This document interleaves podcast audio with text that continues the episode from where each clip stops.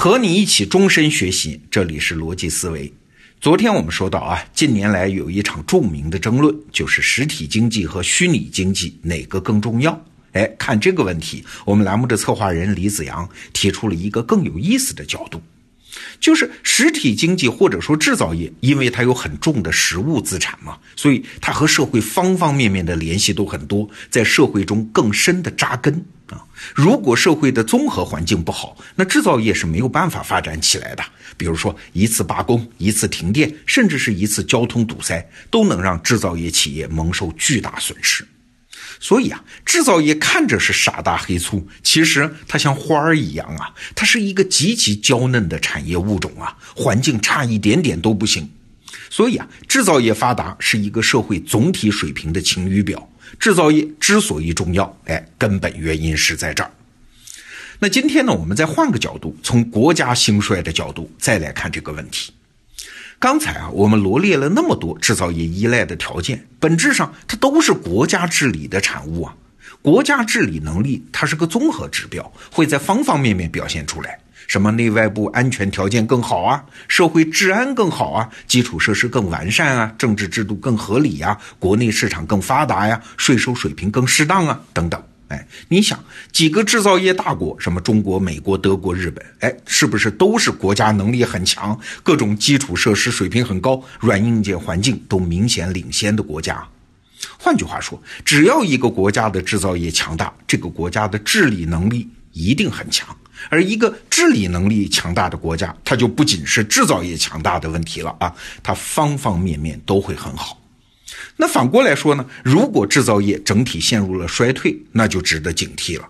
这也不是因为制造业本身，而是因为这种衰退表明了一个严重的事实，就是这个国家出了问题嘛。过去几十年啊，我们中国的主流舆论啊，都是认为，哎呀，制造业脏活、苦活、累活，我们要产业升级呀，要加大服务业的比重啊。当然，在那个背景下说这个话本身并没有错啊，但是一直要腾笼换鸟，把制造业赶走啊。如果按照我们刚才的分析，这可就不一定是什么好事儿啊。事实上，在英国和美国这两个老牌资本主义国家当中，都可以看到类似的过程。你想，当年世界上第一个世界工厂是谁呀？英国嘛。英国是崛起于工业革命啊。曾经什么叫英国制造啊？那就是优质产品的代名词啊。但是到了十九世纪的后半期，英国的金融业开始做大。哎，表面上看这也是这个国家在发展啊，但是工业衰落了，伦敦成了世界的金融中心。表面上看是好事儿，但是哎，可能也并非是巧合。大英帝国同时也就不可挽回的走上了下坡路啊！好了，在英国人开始大玩金融的时候，美国人开始接过了制造业的接力棒，取代了英国，成了世界超级工业强国。在英国人玩金融的时候，美国人是干劲儿十足的修铁路、建钢厂、拉电网、造汽车、打造商船队啊！美国工业的强劲发展势头一直延续到什么时候？上个世纪的七八十年代。哎，这个时候发生了啥呢？哎，发生了和当年英国类似的事情嘛，就是各种不利于制造业的社会变化越来越多，比如说工会越来越强大，结果是类似的。美国人也开始搞金融大发展啊，一路呼风唤雨，一直发展成今天的华尔街。但是反过来看呢，美国的制造业开始衰退。美国呢，可曾经是世界的超级工业国家啊，但是今天呢，已经让出了第一工业国的位置哦。哎，我们中国就崛起了嘛。虽然啊，在经济总量上，中国还是不如美国，但是中国的工业产值已经超过了美国，这种超越是意义重大和意味深长的。制造业一衰败，它就意味着很多后果啊，比如说基础设施不再需要那么好了。公路为啥要修那么好呢？啊，只要能开车就行了吗？又不需要运什么货，社会各个部分之间的连接也不会那么紧密了，整个国家人民荣辱与共的那种情感也淡漠了，精英和底层民众之间的关系也脱节了。哎，这个趋势要是长期演化下去，那可就不是国家之福啊。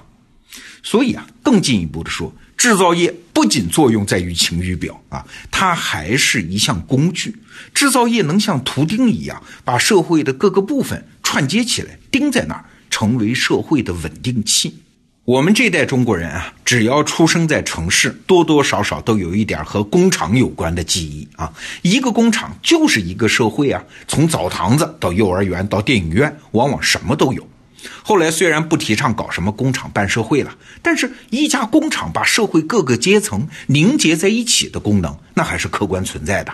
我们到深圳附近去那些大型厂区看过啊，一个厂区几十万人，它不是社会也是社会啊。大量的陌生人在工厂的管理机制和生活流程中重新组合成一个有千丝万缕人情关系的社会。有一个在这种工厂当高级经理的朋友跟我讲啊，每个车间的经理平时管理很严格，挺招工人恨的。那怎么办呀？搞团建呀，就是几个月搞一次喝酒嘛。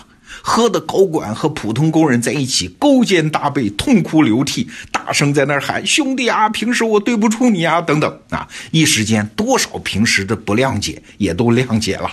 第二天酒一醒，该怎么严格还是怎么严格。过几个月再喝一次酒，哎，你看在工厂的场景下，精英和普通人不管怎么样都还是凝结在一起的。但是虚拟经济呢？你想，一个投资银行的精英，可能从来都不和普通人打交道啊。他们更认同的是全世界大城市里面和他们身份一致的人，而不是身边的那些同胞啊。所以，虚拟经济就没有起到制造业那种图钉或者说定海神针的作用。你看啊，我们再举个例子，同样是在帮助第三世界国家，过去西方人的方式呢，和今天我们中国人的方式就不一样啊。西方人喜欢跟非洲人说：“来，你要是实现民主，我就给你钱。”结果钱是花下去了，但是没有什么用啊。那些钱被政府截留，反而会把政府的力量越养越大。谁接近政府，谁就能拿到好处。人家非洲的那些国家本来社会没有现代化，这些金钱反而成了固化非洲状况的工具。但是咱们中国和非洲打交道的方式就是。政治制度那是你的内政，我不管啊。我们来做一点具体的事儿，比如说修路啊、建工厂啊、建通讯设备啊等等。刚开始西方人就指责你们中国人只会做生意挣钱，一点情怀都没有。但是这么多年下来之后，什么结果？和中国合作的非洲国家有了非常具体的起色。为啥？就是因为我们这两天讲的实体经济对建构社会起到的具体作用嘛。你想。修一条铁路是铁路这么简单吗？他必须要把当地人培养成合格的铁路管理人员，遵循现代化铁路的运行规律啊。修一个国家的手机通讯站，就会把一个国家的国内市场变得更加高效，大家的生计就离不开这种设施，大家就更希望环境安定嘛。修一条高速公路，这个国家就不能频繁内战。要是老打内战，那还是修普通公路吧，炸弹炸坏了，修起来还方便点啊。如果是修一座工厂，那它对整个社会整合的作用就更强大呀。总而言之啊，这些现代化的实体经济进入到这些国家的体内，人群就会以新的方式协作，用新的方式连接，这个国家就有可能从传统的部落社会进化成现代社会嘛。所以这些年中国在搞“一带一路”啊，很多外界都误读了。有人说这是中国人想多做生意，有的人说这是中国人想多在国际上挣面子。但是我想啊，按照我们今天讲的这个思路，多年之后我们再回头看今天中国搞的一带一路，它的意义才能显现出来。中国人既不是在挣面子，也不是在挣钱。“一带一路”是在帮助全世界的落后地区重新建立现代化的社会秩序，这不仅是在帮助别人，它也将帮助中国奠定它的国际地位。哎，这是西方人靠金钱没有做到的事儿。那这一回呢，让我们中国人用实体经济来试一试。好，这周的节目就是这样，祝各位周末愉快，下周见。